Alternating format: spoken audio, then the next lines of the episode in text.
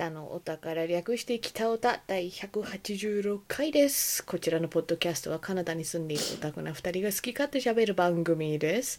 お相手はカナダと、楓の二人でお送りいたします。なんか最近は割と私が話したい時事ネタ的なのばっかり持ってきてますけれど、うんうん今回はちょっと久しぶりになんかカナダと日本の違いみたいな話題を持ってきたんですけれども、ちょうどねんあの楓ちゃんの話題とかでちょ本当思い出したっていうかそういうやつなんですけれども、うんうんうん。カナダっていうかカナダアメリカとかさ、北米ね主に、うん。とっても車社会じゃないですか。でもちろん日本でも来車がないと不便みたいなさところもあるけれども主にやっぱ東京とか、あとまあ都市とかだと割と車持ってなくても全然成り立つタイプの生活がいけるし、アメリカでも、うんあのニューヨークなんかはね割とそうそれでいけるしヨーロッパなんかもね、うんなんか違うタイプの社会じゃないですか。そうだね。それと比べたら本当あの本当車社会ですよ こっち。そうだね。いやー隣町までね何キロとかね、あの北海道レベルだそうからね。そうそうそうそうう。んうんうんでもななんだろう。そういう、ま、隣町までみたいなやつだけじゃなくてさやっぱり日常生活とかでももう車が優遇されている設計じゃないですか。もう街のレイアウト的に。う。んうんうんだって、あのー私は逆にこの車社会に住んでいるのにもう車運転するのが大嫌いすぎてもうかたくなに車乗らないという非常にこっちでは珍しいタイプなんですよね。そうよくやってるなと思いやー、だからそのおかげで慣れたのはこっちのそのバスとか電車にの待ち時間長いから、う、なんかそういう意味では時間におおらかっていうかなんかそうそういうのは苦じゃなくなったねとは思う。そっか、なんか40分ぐらいまでなら余裕で時間潰せる。うん、冬とかはでも？冬とかもだからちゃんと着込むとかさ、着込んで。そうそうそれとかまああそういう場合は外ではちょっと時間潰さないけれどできるだけ中にいて、うん。うんうんそうギリギリになったら外に出るとかあるけれども。なんか準備さえすれば意外といける気はするよ。そっうん。かもうなんかね車で10分のところがさ、うんうんうんバスとか使うと1時間とかになったりする。それがねなんかあの車のなかった時期がすごくもどかしくて、うんうんうんとは思ってたうんうん。でもそれはなんていうかバスとかも結局車じゃないですかまあだからねそのこっちのその交通手段が不便っていうなんかそのルートとかその頻度とかの問題であっうんうんうんて交通機関というものの欠陥ではないじゃん。なんかそうカバーできることはできるじゃん。だってさうん。ちゃんちゃんとしたっていうかうん。あのそれなりに理想とした多分バスとか電車のシステムだったらなんかスケジュールとか特に見てなくても我々住んでるのね田舎ではなく割と都市なんであの、うん。うん大きいルートなんかはさスケジュール私例えば見てなくても最大待ち時間15分ぐらいだったら割とすごい便利だと思うの。うんうんうん。なんか今ねこのタイミングで合わせていかないとそこじゃなくてあまあ今次のバス最大待っても15分だろっていうやつでうん。便利だったらなんか全然ちょっと他のなんか直接さ車で運転するより時間はかかるかもしれないけれどもなんか待てる時間だしあとあのす駐車場探さなくていいって楽よ。なんか車でさめっちゃた時間短縮されるっていうのもわかるんだけれどもうんうんうん。あのその駐車場を探さなきゃいけないという制約のせいで楓ちゃん含めなんか車持ちの友達あんま行きたがらないエリアとかあるじゃん。そうだね、車止めにくいから嫌だっていうところがあるもんね。あそこうんうんうん。可愛いお店とかなんか面白いお店いっぱいあるよ。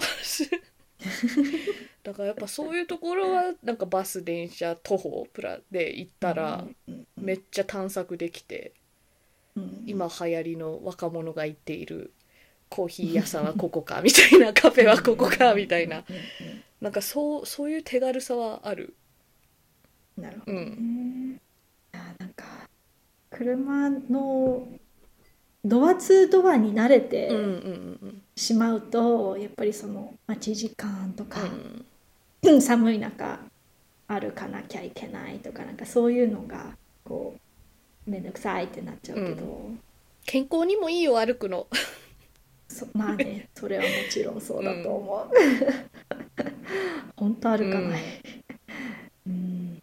あといろいろこう考えるよね。持ち物とか。ああそうそうそう車だとさこう、ね、荷物乗せちゃえばどれだけ大きなものとか重いもの買っても別にみたいなのはあるけど、うん。こう事前のプランニングで頭を使いそうっていうのは分かあるなんか準備してればまあそれなりってあいうのは分からなくはうんない、うん。だからそうもちろんお大きいものとか重いものを買う時なんかはそういう車があったら便利ってめっちゃわかるんだけれども、なんなんだろう。その車運転しない私から見るとなんかその、うんうん。いろんな方法があるじゃないですか。人が動くというのには。うん歩くとか、うん電車とかバスとか自転車もあるし車もあるしいろんな選択肢があるはずなのにもうとりあえず車一択になってるっていうのが非常に納得いかないんですよ。だってやっぱりさ今のなんか世界情勢とか考えると石油に頼りきりみたいなのやっぱ大きな課題じゃないですか。うんそうだねそういう問題もあるしだからといって電気自動車に全部すればいいみたいな方向でもないとは思うの。だってなぜかというと、うん。そしたら電気の量がバカ使用量がバカ高くなって、今の状態からカバーできるとは思えないじゃん。なんかそしたら発電力とかうん。そっちの供給とかも考えないといけないじゃん。であと車社会だとどうしても渋滞というものが発生するじゃないですか。でそれはなんかしその街の道路のプランニングとかどこにどういうものを置くかとかそういうプランニングも大事ではあるんだけれどももう根本的になんか車がこんだけ多かったらもう渋滞は免れないと思うの。ってことは渋滞を回収するにはそういう意味じゃ車を減らすしかないじゃん。うんでその車を減らすのに結構あの重要っていうか貢献するのはバスとかさ、まあ、道路っていうもうあるインフラででバス1台に乗る人数を車乗用車とかにさうん変えるだけでもうなんか使用するスペースが全然違うのよね。バス1台まあちょっと分かんないけど多分30人ぐらいは乗るんじゃない？うん。うんで車乗用車さあの渋滞の時なんて割と通勤とかの人が多いからうん。車1台につき1人とか2人じゃん、マックス4人じゃん、うん。ってことは30人だったらまあ7、まあ、78台。うん少なくてね。多くて30台よ。もし全員30人が1台乗ってたら。車30台とバス1台だったらもうそれだけで渋滞が軽くなるじゃん。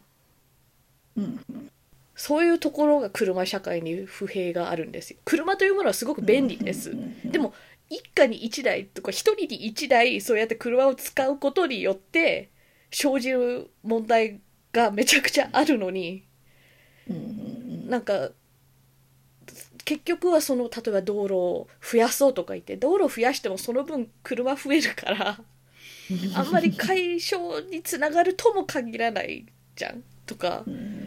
それよりはもしかして便利なバスルートを増やすとか頻度を増やせばその分乗ってくれる人を増やせれば渋滞解決できるとかいろんな方向でこうその渋滞というものをタックルできるはずなのになんかとりあえずドアツードアのその利便性のためにいが一番優先されて街とかうんが設計されるてるっていうのがあのー北米なんかめちゃくちゃ土地があるからできる設計だなとは思う。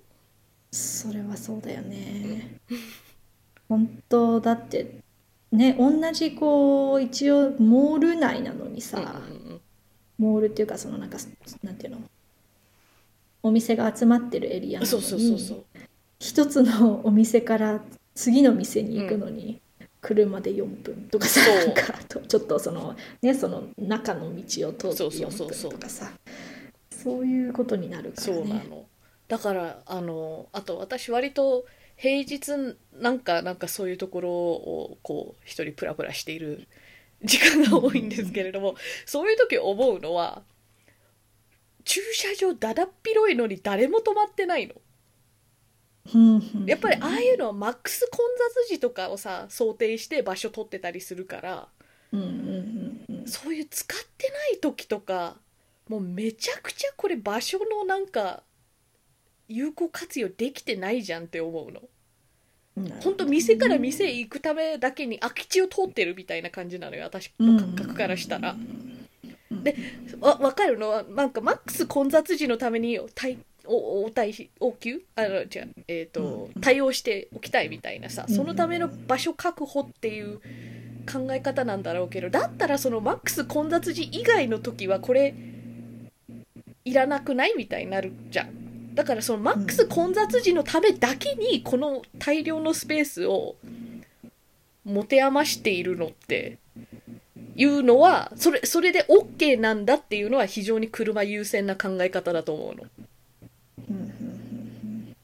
だけどそそれがそもそも本当に有効的な場所の活用ですか？みたいな思うしあの車社会なだけにあの割と私みたいな徒歩とかで来るひお客さんの量をなんかねここっちのねお店の人ってなんか思っ本当に来てる量よりもっと少ないだろうみたいな。なんか全然来てないって思ってるの印象として。うん。でも実際数字をねだってそうあの出口調査とかで聞かなきゃいけないじゃん。あなたはどっちで来ましたかって。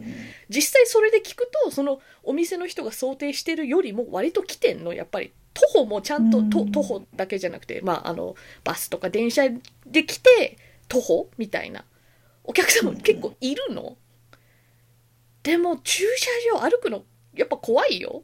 それなりに。そうだよね。そうなんかうん。そういう想定もされてないわけ車優先なあまりに車歩道はないそう以外で来る人用の通路みたいなさなんとか安全とか横断歩道を塗るだけでも違うと思うみたいなところとかさなんかそういうデザインも全くされてなくて。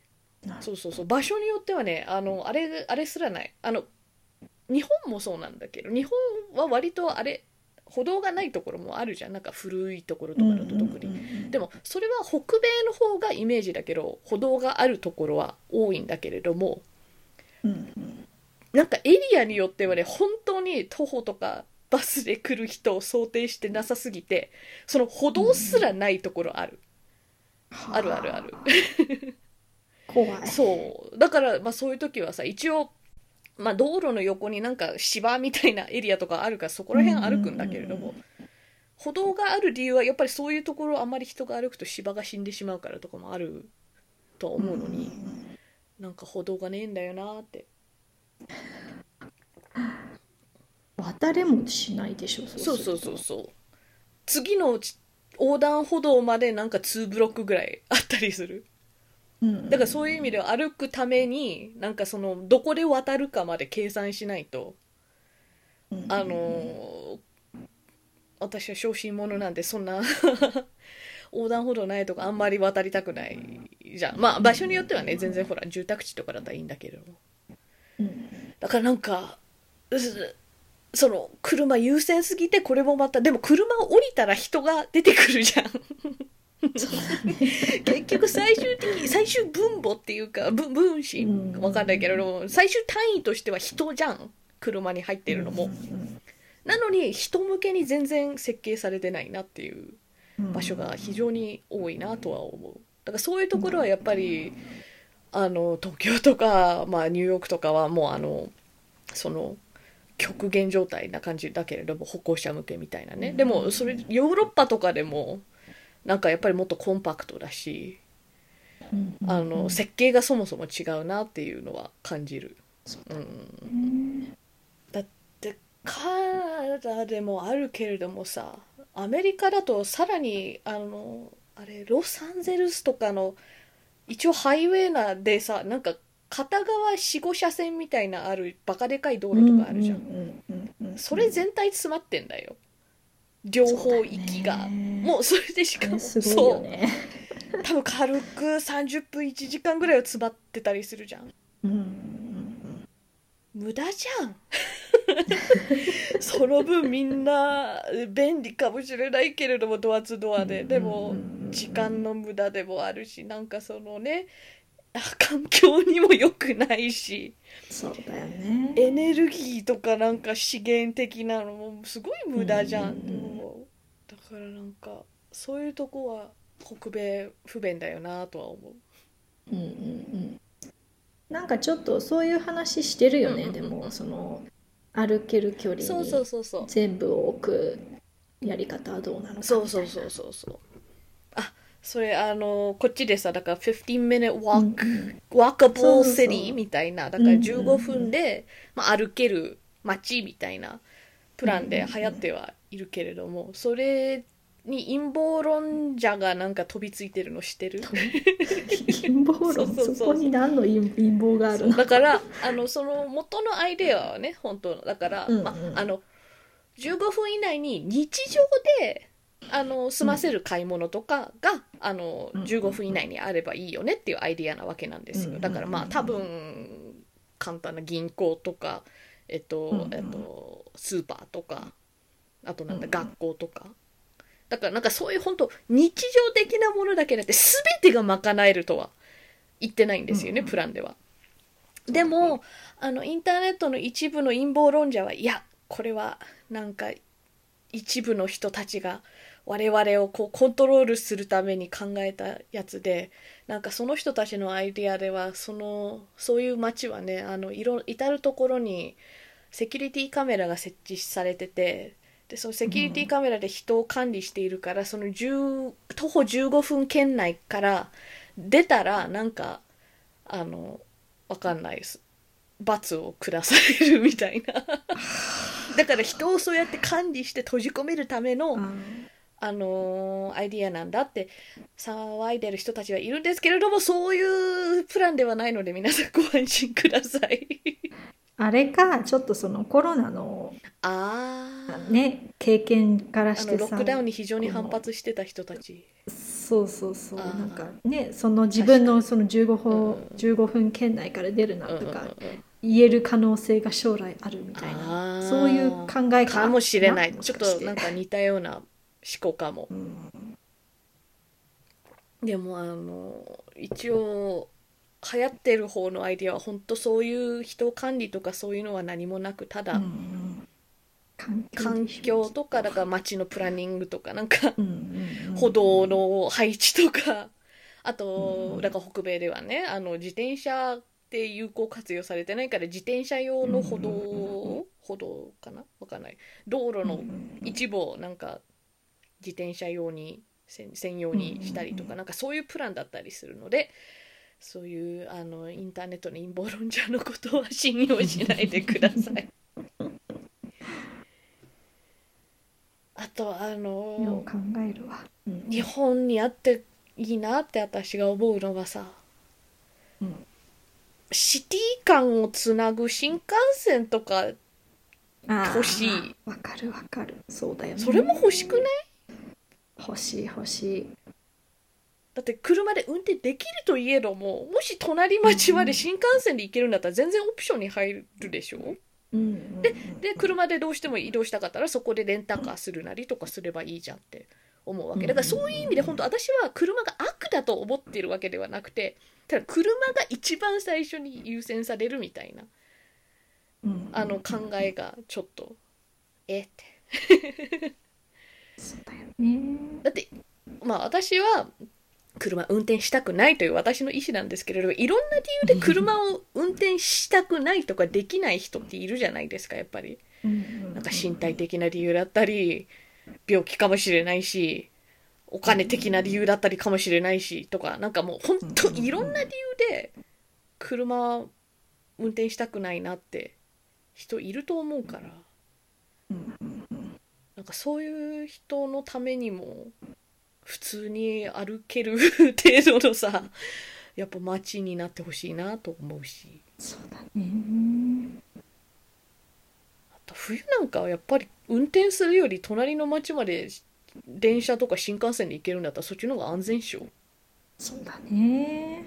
道中がね、危険だらけだもんね。そう。んやっぱりあのカナダだと本当町と町の間は何にもないみたいなとこがすごい長いじゃないですか。そうだね。そういうところでやっぱり結構ね危険な事故とか起きやすいから、それと比べたら絶対電車の脱線事故とかのリスクの方が低いと思うんだよね。数的なのと確率的ないろいろ考慮したら。でもカナダ広いからなそうだよね。それも分かってはいる。うん。でもさヨーロッパなんか国と国をつないでる電車とかあるじゃん。確かに。ねやっぱサイズ感がまあね。ちょっとち、違う感はあるよまあね。だからやっぱその、最初はカナダ全体とはさ言わないけれどもでもうん。なんかこことここつながったらいいなとか割と近めなところとかあるじゃんあと東ね。部とかだったらさ、なんかあのトロントケベックシティあたり？あそこつないだだけでもすごい便利度上がると思うんだよ。うんうんうん。トロントとかはあのそれなりにつながってるよねあそうそう GTA は。GTA はね。うんうんうん。でも GTA だけでしょ？なんか隣の州のだからケベックとかまでは。うーんそうだね。州まではいかない、州はまたがないかもね。あとオタワまでも行かない？行かない気がするな。だからなんかまああのか長いなって思うかもしれないけれどもやっぱりトロントオタワケベックシティとかなんかあそこら辺ケベックシティだったと思うんだけどあそこら辺割と一直線とまでは行かなくてもなんかそれなりうんうにん。いい感じに並んでんだよ、そうだだからねそこはちょっとそうそう近めだよね距離感やるだけでも結構いいと思うんだけどなとか、西の方も全部じゃなくてもここのここの町だけとかでもさまあそれとあとその途中にある町とかでもいいから。なんか部分的にでも増えたらオプションとしてありだと思うし。だってこっちはあとバスも少ないじゃん。なんかそういうシティ間つなぐバスはあるはあるんだけれども、一時期よりぐんと減ったよね便数とか。減ったね。なんかグレイハウンドっていう有名な大きい会社がねあったんだけれどもうん。そこが倒産したんだよね確かあれ。そっかそっか。そうそうそう。だからその他の会社もまだあるんだけれどもそのやっぱ1社減ったことによってうん。なんか便数減った。大きい大きいやつだったもんね。一番大手だったと思う。うん。だから便数減ったし多分詳しく知らないけどさ前はほら例えばここの ACT から BCT まで行ってたのがあったけれども今は A から C に行って C から B に行かなきゃいけないとかなんかそういううん不便さとかもあるんじゃないかなと思う。なるほどなるあとこれはそのグレーハウンドが倒産した理由とはさ直接関係ないけれども一般人がグレーハウンドで聞くとあの結構凄惨な事件を思い出さない？なんだっけ？あれどこだったっけ？あの 猟奇的殺人というところまで行ってもいいと思うやつ。なんかえ？乗客がもう一人別の乗客をさああ刺した。刺しただけじゃなくて首取らなかったっけ？えそうそうだっけ、うん、あほらあんまり2008詳しい年のえー、とウィニペグ行きのグレーハウンドバス、そう。あの乗客一人がもう一人を刺しえー、とビヘデッドだからこう首を取りそして食べたそうです。食事もありました。食べた、っていうやつがあってこれでこ本当これは直接グレーハウンドの倒産とかとか関係ないんだけれども、うん。これの後やっぱり、まあ、バス会社はさ全然悪くないっていうか関係ないじゃん。ううんとはいえ、かなりイメージダウンはしたやつだったとは思います。そうだね。怖。っそう。でもこれもさその グレーハウンド今は亡きとグレーハウンドだけれどグレーハウンドそれなりに長く運営してた中の本当一件なんで,、で正直これはさ本当バスは関係ないじゃん。どこでもお起きる可能性はある事件じゃん。だからもう本当、グレーハウンド的にはあの不運不幸な事件だったよね、うんとは思う。かなりショッキングな事件でしょこれは。そうだね。だからもう本当センセーショナルで結構いまだに多分グレーハウンドバスって言ったらこれを思い浮かべる連想ゲーム的にね思い浮かべる人多いんじゃないかなって思うカナダだったら。そっかそっかなんか、かあのに日があ日にえ 東海岸の方で、あのなんだっけそのふた2つその何高めのバスうんうんが2階席うんうんのあの前の方うのん。の席がバスがその通れない高さのトンネルを通ったせいであ。完全に押しつぶされ上の人たちだけが亡くなったっていうえマジで？事件もあってそうそうそう。そう。ねそねそのバスとか乗ってったからさ、うんうんうん。当時。あ。それはすごい印象にあるけど。じゃあその後多分2階に座る人激減したでしょうね。うんと思う、うん結構人気だったからねその前がさ。ああだよね。まあ見晴らしいからさ。そうそうそうそう。でもそれは完全にヒューマンエラーですね、そうそう。それはどっちかといえば、まあ、バスのせいかなまあねそれもあるけれども。でもそれもあるじゃん。なんかその車社会だと。どうしてもそのヒューマンエラー率は高い、うん高いってかなんなんていうか車を運転するのは人なんだったらそこは排除しきれない部分じゃん。みんなどんだけ安全運転を心がけていても起きるから事故なわけで。うんうんうんだからそういうところも単純に運転する人数とか台数が減ればじ事故も減るじゃん。うん。うんあとイーロンには何も期待してないけれども将来的にあのロボが運転してくれるんだったら。うんうんうんね。なんかイーロンは信用してないんですけど本当にそれがかん現実に可能ななんかこう未来まで来てたら私は人間よりもプログラムをあの信頼しますねとは思う。うんうんだってあのサイコパスのシビュラシステムみたいななんかもう個々の車が運転してるんじゃなくてこう全部を統括するシステムみたいんだったらさうんうんうん相当事故率下がりそうな気がしない？そうだね。そうなったらなんか所有権とかなんかそういうのはどうなのかみたいなのあるけれども。でももうほんだからそそういう問題もあるじゃんねと思う。人間が運転し続けるんだったらどうしても事故はあるしうん。結構危険なものだよね。運転って。狂気だからね。あと高いじゃん。高いですね。やっぱ金銭的な問題もあるじゃん。だって車自体も高いしメンテ費もかかるし保険もかかるしガソリンも高いじゃん。そうだね。上がる一方じゃないですか。そうですね。なかなかうんで石油だからさなんかその排気ガスとかうんなんかそういうのも考えたりさ石油があのっていうのはこうどうしてもあの有限じゃないですか。恐竜はある一定しか死んでないから。今から恐竜を殺して石油を作るわけにはいかないから。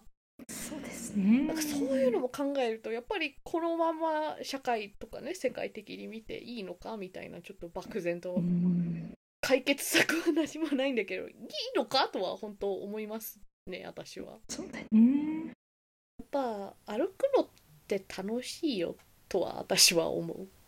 そんな車社会だけれども、オフの日にやるのがだから私が好きなのはそうやってバスとか電車に乗ってその普段は車運転してる友達が連れてってくれないエリアに行ってなんか一人でランチしたりアイス買い食いしてなんかあのいまだにポケモン GO やってる民なので、うんうんうんうん。ちょっとこう時々やっぱり今まであの行ったことないポケモンジムとかを回せみたいななんかそういうのがあるからじゃあ今日はここら辺探検するかみたいな感じで、へえこんなとこに公園があるんだ。みたいななんか そういうことをプラプラね34時間ぐらいするのが好きなんで。